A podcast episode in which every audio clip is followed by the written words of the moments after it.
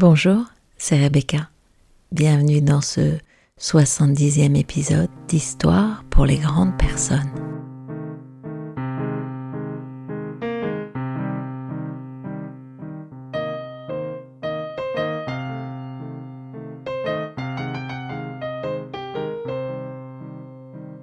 Je voudrais vous dire, je voudrais vous dire à quel point la réalité n'existe que dans nos yeux propres. À quel point de là où j'observe, je fais une expérience inédite, incompréhensible, voire parfois inacceptable pour l'autre. J'illustre. Un chat regarde ses maîtres. Ils me logent, ils me nourrissent, ils me protègent. Ce sont mes dieux. Son frère, un autre chat, regarde ses maîtres à son tour. Ils me logent, ils me nourrissent, ils me protègent. Je suis leur Dieu. Vous avez compris où on va? Alors, c'est une mine d'or pour moi.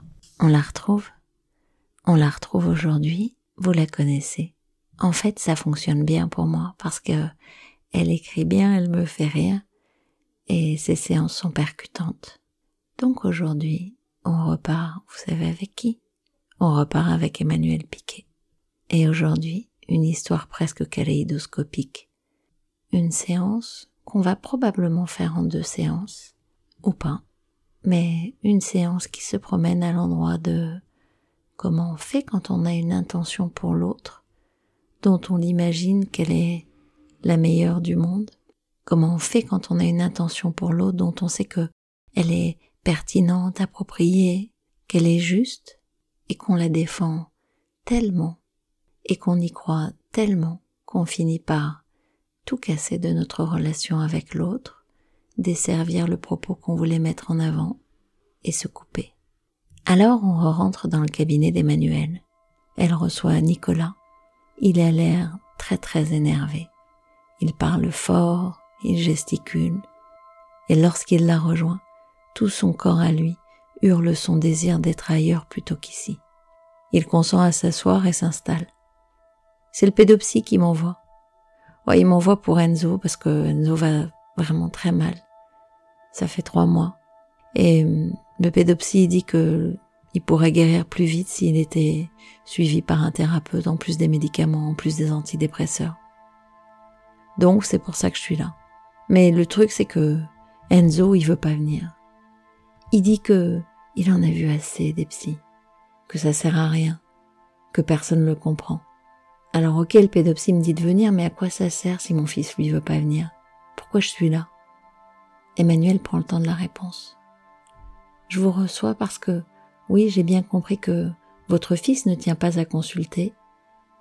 Et on s'est quand même dit que peut-être pourrais-je vous aider à l'aider de façon indirecte. D'après ce que j'ai compris, la situation est plutôt très compliquée et elle vous fait beaucoup souffrir. Oui, dit le papa qui se met à pleurer. Pleurez, monsieur. Prenez le temps de pleurer. C'est aussi à ça que sert cette séance. Le papa sanglote puis retrouve le chemin de ses mots. Je déteste pleurer. Je pleure très rarement, encore moins en public et alors encore moins devant une femme. Mais c'est vrai, j'ai hyper peur. Parce que il parle de suicide. Il dit que la vie ne vaut plus d'être vécue. Je passe ma vie à le surveiller, j'ai peur qu'il fasse des conneries. Ah oui, ah oui, ça doit être très angoissant de l'entendre vous dire ça. Et puis de le sentir malheureux. Donc là, en fait, on va aller sur vos émotions à vous, parce que, évidemment, elles font partie de la situation. Et puis, même si votre fils n'est pas là, j'ai besoin de vous comme co-thérapeute. À mon avis, si on n'avance pas main dans la main, vous et moi, on n'arrivera à rien de mieux que les antidépresseurs. Donc, c'est à vous que je vais donner des choses à faire. Bon, il y a des choses qui ne vont pas forcément vous plaire parce que vous allez les trouver un peu bizarres ou dénuées de bon sens. Mais bon, quand les gens viennent me voir, ils ont en général essayé pas mal de trucs intelligents pour résoudre le problème. Ça n'a pas marché et donc du coup, moi, mon job, c'est de les aider à faire des choses totalement différentes, radicalement différentes de ce qu'ils ont déjà fait. Parfois même à l'opposé. Et ça risque de vous paraître bizarre au début. Ah oui, mais si c'est trop bizarre, dit Nicolas, je vous préviens, hein, je ferai rien du tout. Bien sûr, dit Emmanuel, vous ferez très exactement ce que vous voudrez, ni plus ni moins. Mais pour vous partager des choses bizarres, il va falloir d'abord que je comprenne la situation et la façon dont elle a évolué. Racontez-moi un peu. Racontez-moi ce qui se passe dans la vie de votre fils. Bah, ce qui se passe, c'est que Enzo, il s'est fait larguer par quelqu'un, soi-disant qu'il aimait. Quand vous dites que soi-disant il l'aimait, vous avez des doutes sur les sentiments qu'il éprouvait? Oh bah oui, clairement. Hein. C'était pas quelqu'un pour lui. Comme un genre de lubie, vous voyez, un truc qui sort de nulle part. Il a totalement idéalisé la relation. Je l'avais prévenu, hein. Ah bon, et la relation a duré combien de temps? Un an. Un an environ. Ah oui, quand même. C'est quand même une lubie de longue durée, parce que si lui, il a 19 ans, il en avait 18. Et comment elle s'appelle, cette personne? Daphné, 32 ans, un mioche de 9 ans à charge. Et vous Vous étiez totalement contre cette relation C'est ça? Évidemment. Comment je peux valider un tel écart d'âge Et puis, encore plus dans ce sens. En plus, elle était hyper antipathique. Elle nous prenait un peu de haut et on n'était pas assez bien pour madame. Madame la préparatrice en pharmacie. Et avec son gamin de sympa. S'il n'avait pas été là, je pense que j'aurais disjoncté, j'aurais insulté. Mais bon, du coup, quand c'était trop tendu, je prenais le gosse et j'allais jouer dans le jardin. Ou je lui apprenais à jouer au flipper ou des trucs comme ça. Je me trompe si j'imagine que les relations entre elle, vous et Enzo pendant cette année n'ont pas été très simples Ah non. Ah, elles étaient hyper tendues. J'acceptais qu'elle vienne à la maison parce que j'avais peur que sinon il s'en aille définitivement et qu'il coupe les ponts avec moi, parce que c'est mon seul fils. Mais, mais bon, je la voyais. Elle lui parlait mal. Elle lui parlait comme un kleps, et lui d'ailleurs, on aurait dit un coquère. J'avais envie de le secouer, mais il la regardait avec des yeux de crapaud mort d'amour. Elle l'a totalement isolé. Elle l'a isolé de ses amis. Bah oui, parce que d'après elle, ils étaient trop immatures, ils n'étaient pas assez évolués. Tu m'étonnes, 32 ans.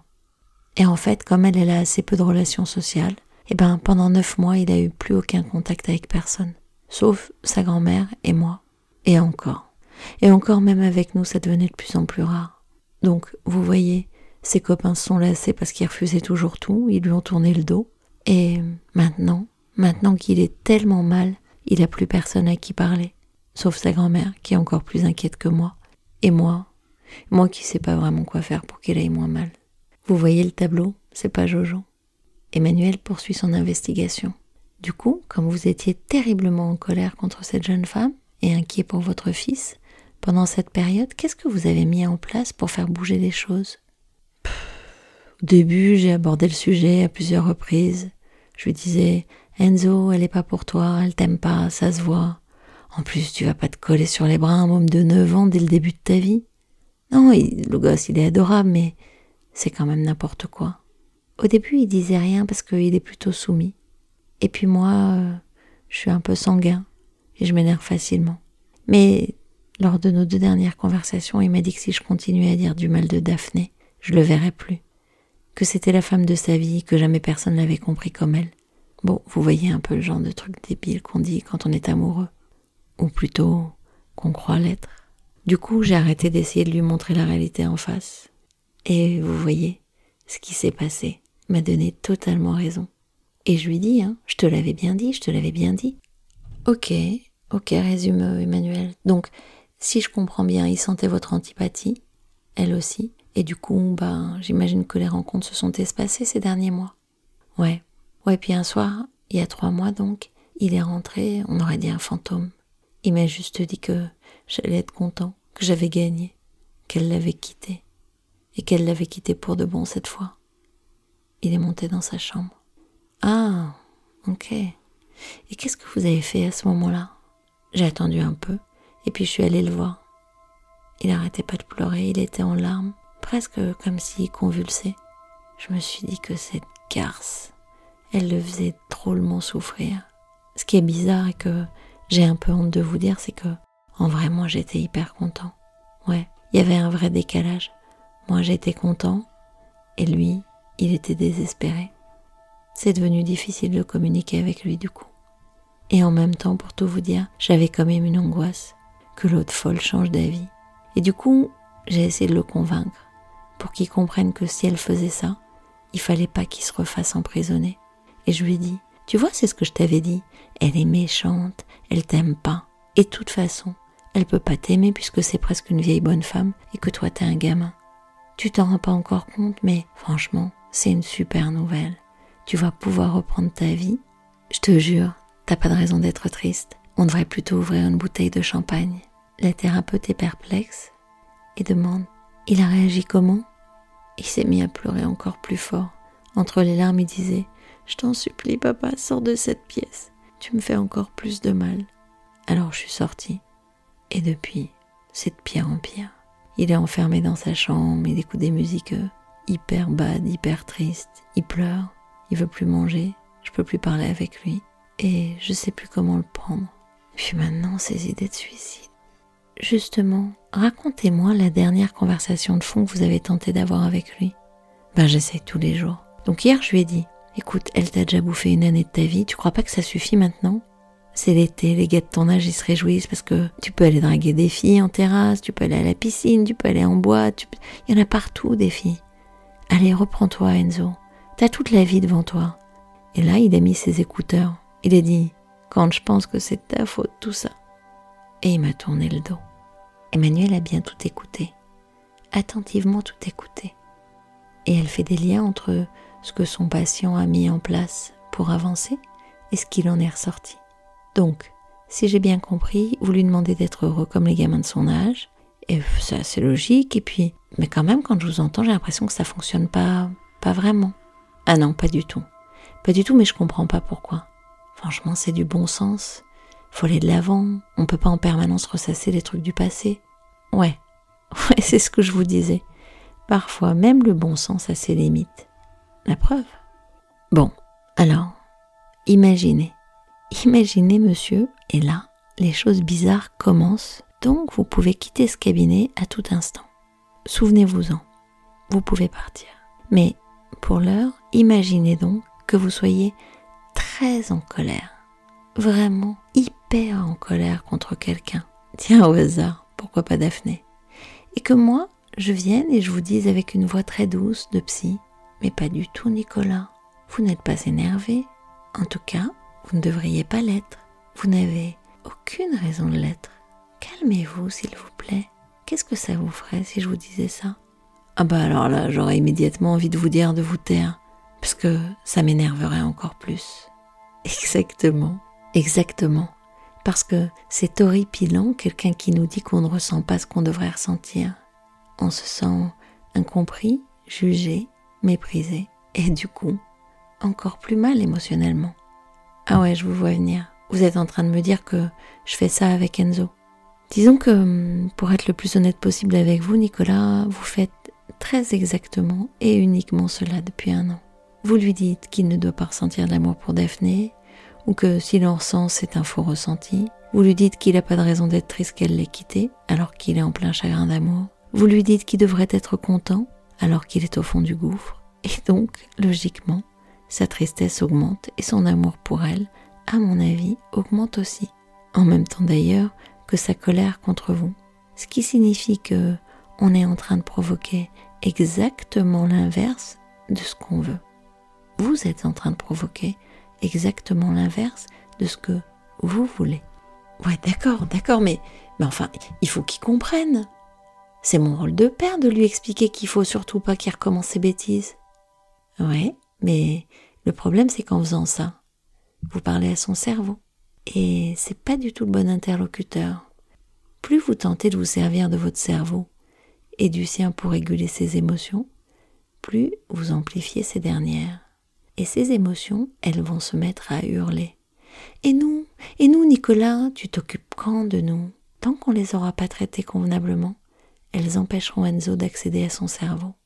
De la même façon, je pense que tant que nous n'aurons pas mieux traité votre colère à vous, qui est immense et légitime, elle vous empêchera de faire des choses bizarres que je vais vous proposer. Ce serait vraiment dommage, non?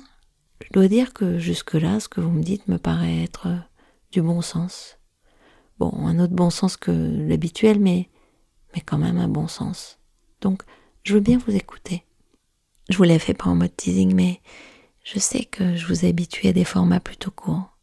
Alors, euh, on a fait la première partie de cette séance. On va poursuivre sur les prescriptions qu'elle lui fait, comment il les accueille, ce qu'il va en faire et ce que cela va donner. Merci, à tout de suite. Du coup, ce que ça vous permet d'avoir un épisode en deux épisodes, c'est de vous éviter le truc qui dit abonnez-vous, likez, partagez, commentez.